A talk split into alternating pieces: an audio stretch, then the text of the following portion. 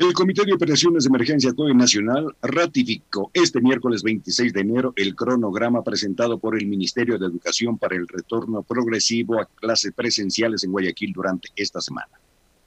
Esta disposición fue reafirmada por dicha entidad luego de que el municipio de Guayaquil clausuró varios establecimientos educativos que recibieron alumnos en las instalaciones desde el lunes 24. Días atrás, el COE de Guayaquil prohibió la presencia de alumnos en unidades educativas para evitar contagios del COVID-19. Se anunció sanciones como multas y retiro de la tasa de habilitación a dichos establecimientos. El ente nacional solicitará al Ministerio de Gobierno, en caso de ser necesario, la participación de la fuerza pública para garantizar que no se atente al ejercicio del derecho a la educación de los niños, niñas y adolescentes, garantizando la seguridad de los estudiantes en los planteles educativos, evitar acciones de los gobiernos locales que atenten contra el derecho a la educación y a preservar el interés superior de la niñez y la adolescencia. Juan Zapata, presidente del COE Nacional, se escudó en el artículo 61 de la Constitución que estipula que las competencias de educación en el territorio ecuatoriano son exclusivas del Estado central. En este marco, las tensiones entre la alcaldesa de Guayaquil, Cintia Viteri, y la ministra de Educación, María Brown, aumentan luego de las acciones judiciales que esta cartera de Estado presentó contra el municipio guayaquileño por el cierre de ocho instituciones educativas que regresaron a la presencialidad. El martes 25 de enero, el coordinador jurídico del Ministerio de Educación, Edgar Acosta, explicó que con tres acciones jurídicas se busca dejar sin efecto la clausura de estas instituciones educativas. La alcaldesa Cintia Viteri no tardó en responder y horas después de este anuncio, a través de su cuenta en Twitter, defendió su posición de culminar las clases en el régimen Costa en modalidad virtual.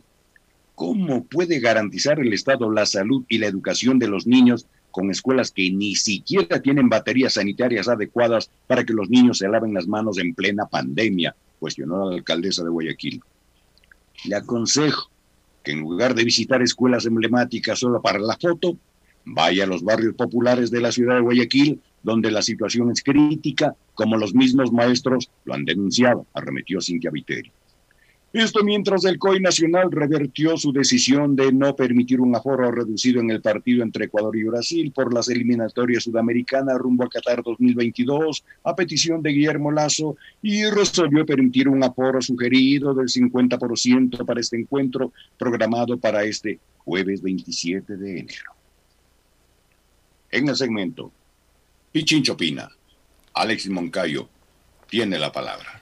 Muy bien, profe, gracias. Em, les decía ayer, ¿no? Que sin necesidad de tener a la futuróloga que entrevista a Carlos Ver en sus espacios para saber qué va a pasar con, casos judiciales, em, era evidente que con el comunicado que sacó el gobierno a través de la Secretaría de Comunicación, en donde Guillermo Lazo, el presidente de la República y dueño de uno de los bancos más grandes del país, que es auspiciante de la selección de fútbol, lo cual no está mal, está excelente, que no solo el Banco de Guayaquil, sino muchas otras em, empresas, no solo bancos, sino empresas en general, auspicien el deporte.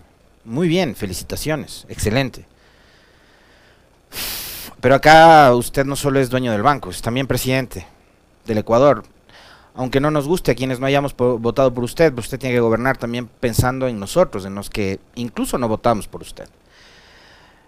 Y no fue necesario más, sino solo eso, un pedido expreso que termina siendo casi que una exigencia del presidente para que el COE revea una decisión que debía haber sido tomada de forma técnica, asesorándose no solo por los gerentes de los bancos o los dirigentes deportivos de la Federación Ecuatoriana de Fútbol, sino también por médicos, ¿no? Por epidemiólogos, por directores de los hospitales públicos, por ejemplo, que nos digan cómo está la ocupación de las camas en las UCI, en las unidades de cuidados intensivos, si es que el nivel de contagios ha bajado y si es que la pandemia ya no es un riesgo como para que empecemos nuevamente a retomar actividades como por ejemplo la del fútbol con público. Pero no, la decisión fue política y la decisión, como vemos, se revisó, se analizó y se modificó en cuestión de día y medio a partir de la publicación de un comunicado que una vez más es una exigencia del presidente y a la cual el COE de forma política ha decidido acogerla. Y hoy a las 16 horas que juega Ecuador frente a Brasil en el estadio Rodrigo Paz Delgado, lo hará con el 50% del aforo. Hay que estar, eh, como decía Álvaro Novoa, este y sus candidatos a la asamblea de Ojo Seco, ¿no? Para ver si es que cumplen el 50% o si pasa como ocurrió en la final del campeonato de fútbol, en donde el estadio del Emelec estuvo hasta el tope de gente y donde no se respetaron ni se cumplieron en lo absoluto las medidas que habían sido emitidas por el COE, que parecería que es una institución que está pintada en la pared. Lo del coronel Juan Zapata, en contra de quien no tengo absolutamente nada, en contra de él no tengo absolutamente nada, en lo personal, pues me parece que es hasta medio simpático el coronel, ¿no? Con sus corazoncitos azules y los programas de farándula en donde salía y tal. Eh, pero de ahí a ser un personaje simpático, a ser una autoridad, hay una distancia gigantesca. Y hoy, Zapata y el COE han quedado pintados en la pared. Porque el presidente los ha desautorizado. Porque el presidente les ha marcado la cancha y porque el presidente les ha dicho qué es lo que tienen que hacer. Y está bien porque es el presidente, pues finalmente él es la, autoridad máxima del COE. Pero alguien en el COE debía haber tenido em, la, solvencia, la experiencia para decirle al presidente, presidente, ¿sabe qué? Eh, los médicos del país nos están diciendo que no es recomendable el Colegio de Médicos de Pichincha, provincia en donde se va a jugar el partido de fútbol, nos está diciendo que no debemos permitir que ingresen partidos, que no ingresen hinchas al partido de la selección. El mensaje de los médicos, que son los que han tenido además desde el primer día que apareció esta pandemia a nivel mundial y cuando llegó al Ecuador, han sido los médicos los que han tenido que soportar todo el peso de la pandemia. Ellos han tenido que incluso exponer su integridad, su salud y la de sus familias, a pesar de que aquí se acuerdan que hubo un ministro de salud médico que dijo que los médicos se contagiaban en fiestas y en reuniones sociales. Eso dijo Juan Carlos Ceballos, ese impresentable ministro de Salud que tuvo el gobierno de Moreno y que fue respaldado por el actual vicepresidente de la República, el doctor Borrero. Cuando fue ministro, el señor Ceballos dijo que era un gran ministro, el vicepresidente actual. Esos médicos que han expuesto sus vidas, esos médicos que siguen exponiendo sus vidas y que trabajan más de 12, 13 horas al día para atender a los pacientes que siguen contagiándose con COVID, son los que le han dicho al COE, por favor, prioricen la salud. Prioricen la salud, no se dejen presionar por quienes están detrás del negocio del fútbol, por los medios de comunicación, por las barras bravas que pululan en las redes sociales, que son el terreno fértil para que Alberto Dajic hable sobre el aborto. En este país tenemos todólogos.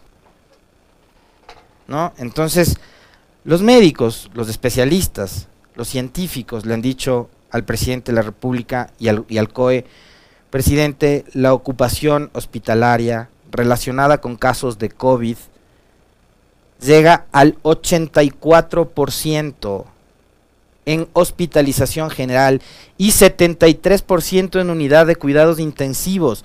84% de la ocupación hospitalaria en Pichincha se relaciona con contagios de COVID.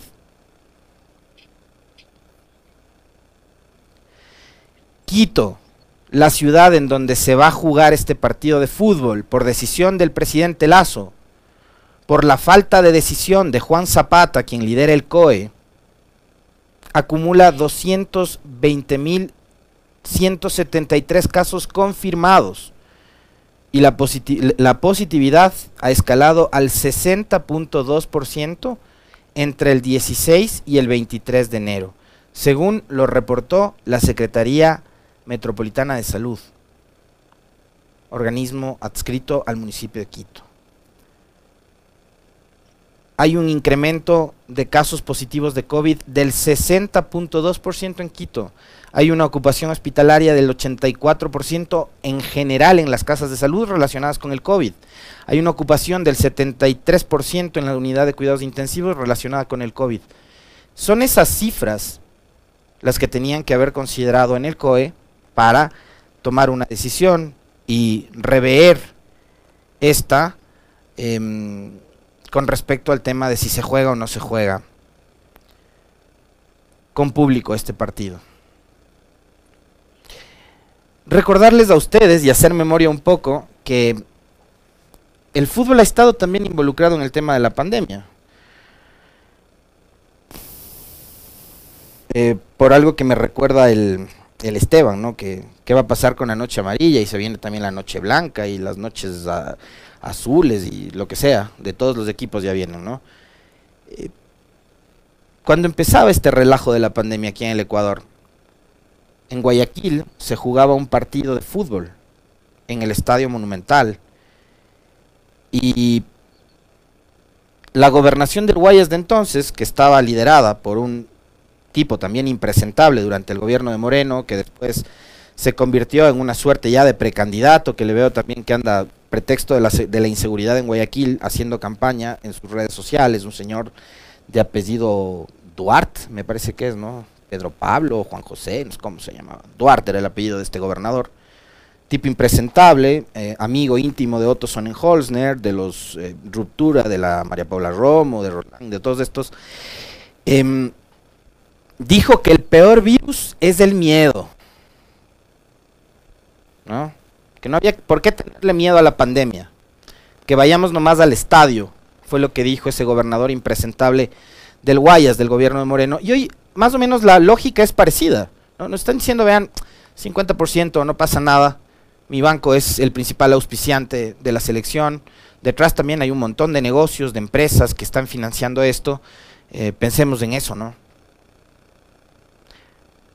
yo les decía ayer, a propósito no solo del tema del fútbol, sino también de otros, en donde ya hay que despertarse, ¿no? Y decirle al presidente, bueno, ¿para quién estás gobernando? ¿Estás gobernando para tu banco, para tu, para tu gazada, para tu grupo, para tu élite, o estás gobernando para los 17 millones de ecuatorianos? Vetó una ley que iba en defensa de los eh, clientes de los bancos. ¿Por qué? Porque eso no le convenía a él, pues porque es un negocio. Entonces, el banco, el país del banco, ni dónde perderse. A ustedes, a mí, a todos en este país, de pronto les empezaron, nos empezaron a debitar plata de nuestras cuentas, sin autorización. Los bancos. ¿A dónde va esa plata? ¿Y por qué además le debitan a ustedes su cuenta esa plata? Y el presidente dijo, no, ¿para qué vamos a necesitar una ley que sancione a los bancos o que nos obligue a los banqueros a devolverle la plata a la gente? es vetada la ley. Acá le ponen una le ponen una disyuntiva parecida. Tiene que cuidar o la salud de la gente o el negocio del fútbol, en donde su banco es auspiciante. Eligió el negocio del fútbol. Y una vez más, el COE liderado por Juan Zapata está pintado en la pared. Porque el COE debe estar enfocando todo su esfuerzo y su trabajo en cuidar la vida, la seguridad, la salud de todos ustedes. Quiere decir que no le importa. Quiere decir que no le importa. Y en ese juego, en ese juego han entrado también autoridades locales, ¿no? En Quito, por obra y gracia de,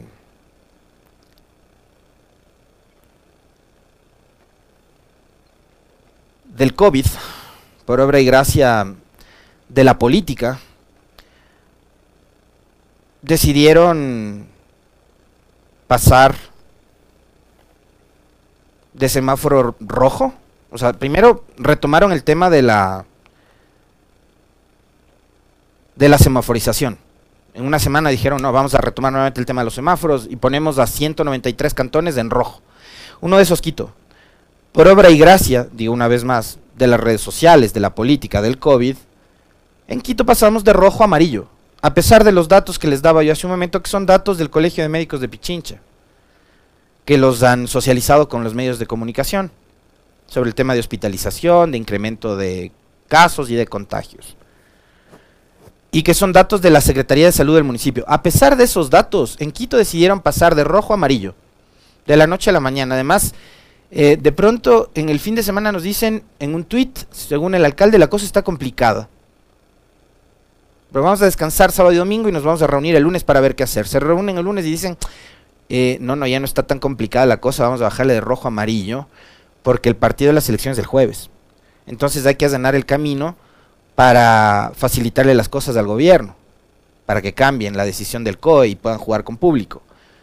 Entonces es como que todo lo arman y y, realmente lo que decepciona y lo que desilusiona es a ratos también la pasividad de la gente y la forma de, desviar los temas, ¿no? Los temas y la conversación.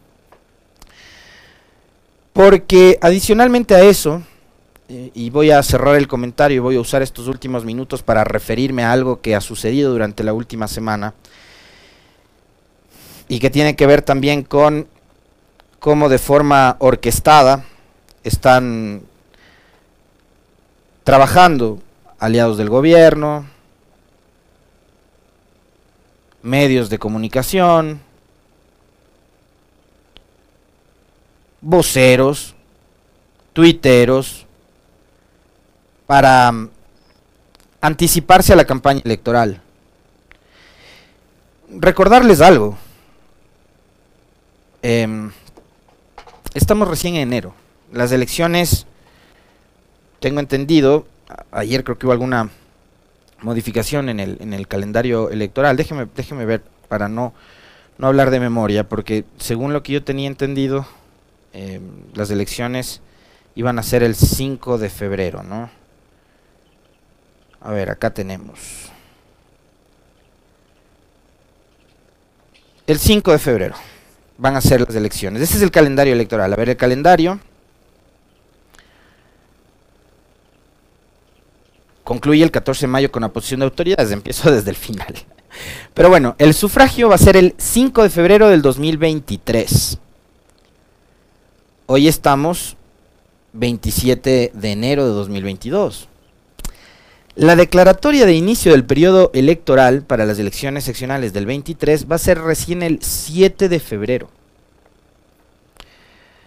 Em, Vamos a ver, la inscripción de candidaturas va a ser entre, a ver, la convocatoria de elecciones en cadena nacional de radio y televisión será el 21 de agosto. Del 22 de agosto al 20 de septiembre, recién será la inscripción de candidaturas. Y yo, por ejemplo, en el caso de Pichincha, no tengo ni la más remota idea de si, por ejemplo, Paola Pavón va a ser o no candidata a la reelección. No tengo la menor idea. Eso pasará por una decisión de su partido, de su organización política, democracia interna y por una decisión suya propia, porque la prefecta decidirá si es que ella quiere o no ser candidata. También, ¿no? Em, pero en fin, es una autoridad en funciones. Y es una autoridad en funciones de una institución que por ejemplo durante el mes de enero se preocupó muchísimo del tema de la salud y se dedicó a hacer pruebas PCR. Cuando el gobierno decidió exigirles a ustedes, a pesar de que en diciembre todos nos liberamos mal, ¿no? Porque también la comunicación sobre el tema del COVID, comunicación oficial, ha sido tan errática, tan mala, que acá le hicieron creer a la gente que usted vacunado ya era inmortal, era Thanos con la vacuna. No, no. así tenga la segunda dosis y mejor si tiene la de refuerzo, la tercera, usted tiene que seguir cuidándose. Porque no solo se trata de que se cuide usted, sino que cuide al entorno. Porque también hay personas que han decidido no vacunarse. Una cuestión muy personal. Em, y el gobierno, a pesar de que en, diciembre, como le hicieron creer a la gente, ¿no? Desde hace rato, de que con la vacuna ya todo está solucionado y que va todo bien, podíamos reunirnos, hacer fiestas, ir a las shiris, montarnos encima del capó de los carros, saltar, darnos de puñetes, reunirnos en fin de año en la playa, en Ficoa, en Ambato, donde sea, armar la farra, eh, multiplicar los contagios y demás. Bueno, tuvimos un mes de enero jodido, porque los casos se multiplicaron. Y a pesar de que se multiplicaron los casos y que de, que la cosa estaba jodida, el gobierno dijo, eh, como no tengo tantas pruebas PCR disponibles en el sector salud, voy a pedirles y exigirles un eh, certificado médico. Es decir, si usted quiere ir a un dispensario del Ministerio de Salud para hacerse una PCR, tiene que venir con una prescripción médica. En Pichincha no era necesaria esa prescripción médica y hubo un esfuerzo impresionante por parte del personal de la prefectura y de Pichincha Humana para que se puedan practicar pruebas PCR a la mayor cantidad de gente. Eso parece que molestó a un buen sector político, al que están en todo su derecho de que Paula Pavón, la Revolución Ciudadana y lo que sea les caiga mal, ok. Pero aquí no estaba en juego ni eh, un evento de campaña, ni estaba en juego un tema menor. Está en juego la salud de la gente. Y lo que se hizo a través de las pruebas PCR fue justamente tratar de, diagnosticar la mayor cantidad de casos para que esas personas puedan aislarse, puedan tomar un tratamiento, puedan cuidarse y puedan cuidar a su entorno. No era como pretendió decirlo por ahí un medio de comunicación, que la prefecta de Pichincha estaba ya en pre-campaña. Les pregunto a ustedes, vacunar en el caso del gobierno es estar en pre-campaña electoral. Es lo que tiene que hacer. El gobierno tiene que vacunar bien. Lo ha hecho bien, con el apoyo también de gobiernos locales, de la misma prefectura, sí, de empresas privadas, bien. La prefectura ha decidido hacer pruebas PCR para diagnosticar a la gente que se ha contagiado en diciembre. Bien. Pero le objetan porque se trata de la prefectura de Paula Pavón. Y en las últimas horas y en esta semana se han dedicado a atacarle ya no solo por las PCR, sino por absolutamente todo. Y de forma orquestada. Impresionante. Medios de comunicación, denunciólogos, mercenarios de Twitter, asambleístas, precandidatos y candidatos perdedores de las elecciones del 2019 han salido con furia, ¿no? Ahí hay unas personas que son eternas candidatas a concejales por la unidad popular. Ya están en campaña. Ellos sí están en campaña. Concejales y eso me parece a mí lo más bochornoso y vergonzoso en este momento. Porque, insisto, desde lo político, la señora Pavón, la señora Guiñaga o todo aquel que tenga que ver con la revolución ciudadana, a ustedes les puede caer mal, porque sí, porque además hoy la política en el Ecuador está sustentada y está sostenida por el odio, no por las ideas, no por la diferencia de criterios, de visión, de la economía, de la política, de lo social, no, por el odio. Como odian a todo lo que tiene que ver con la revolución ciudadana y con el correísmo, tienen que darle palo a Paola Pavón, ¿no es cierto? Entonces, lo más vergonzoso es ver a concejales de Quito.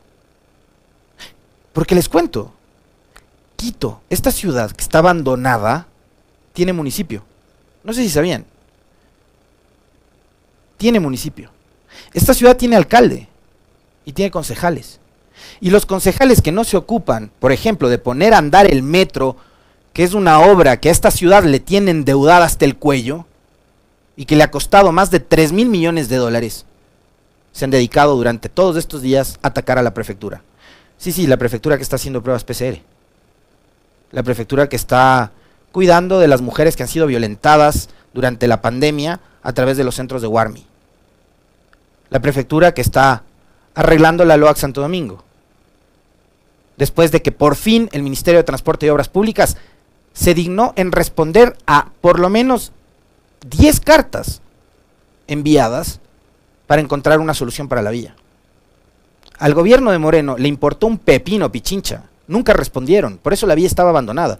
Y ahora en el gobierno de Lazo, el ministro Cabrera ha tenido la decencia de responderle las cartas a la prefecta y decirle, está bien, pongámonos de acuerdo, que se autorice un peaje de 50 centavos, pero empiecen a arreglar la vía. La vía se está arreglando. ¿Y el municipio qué está haciendo?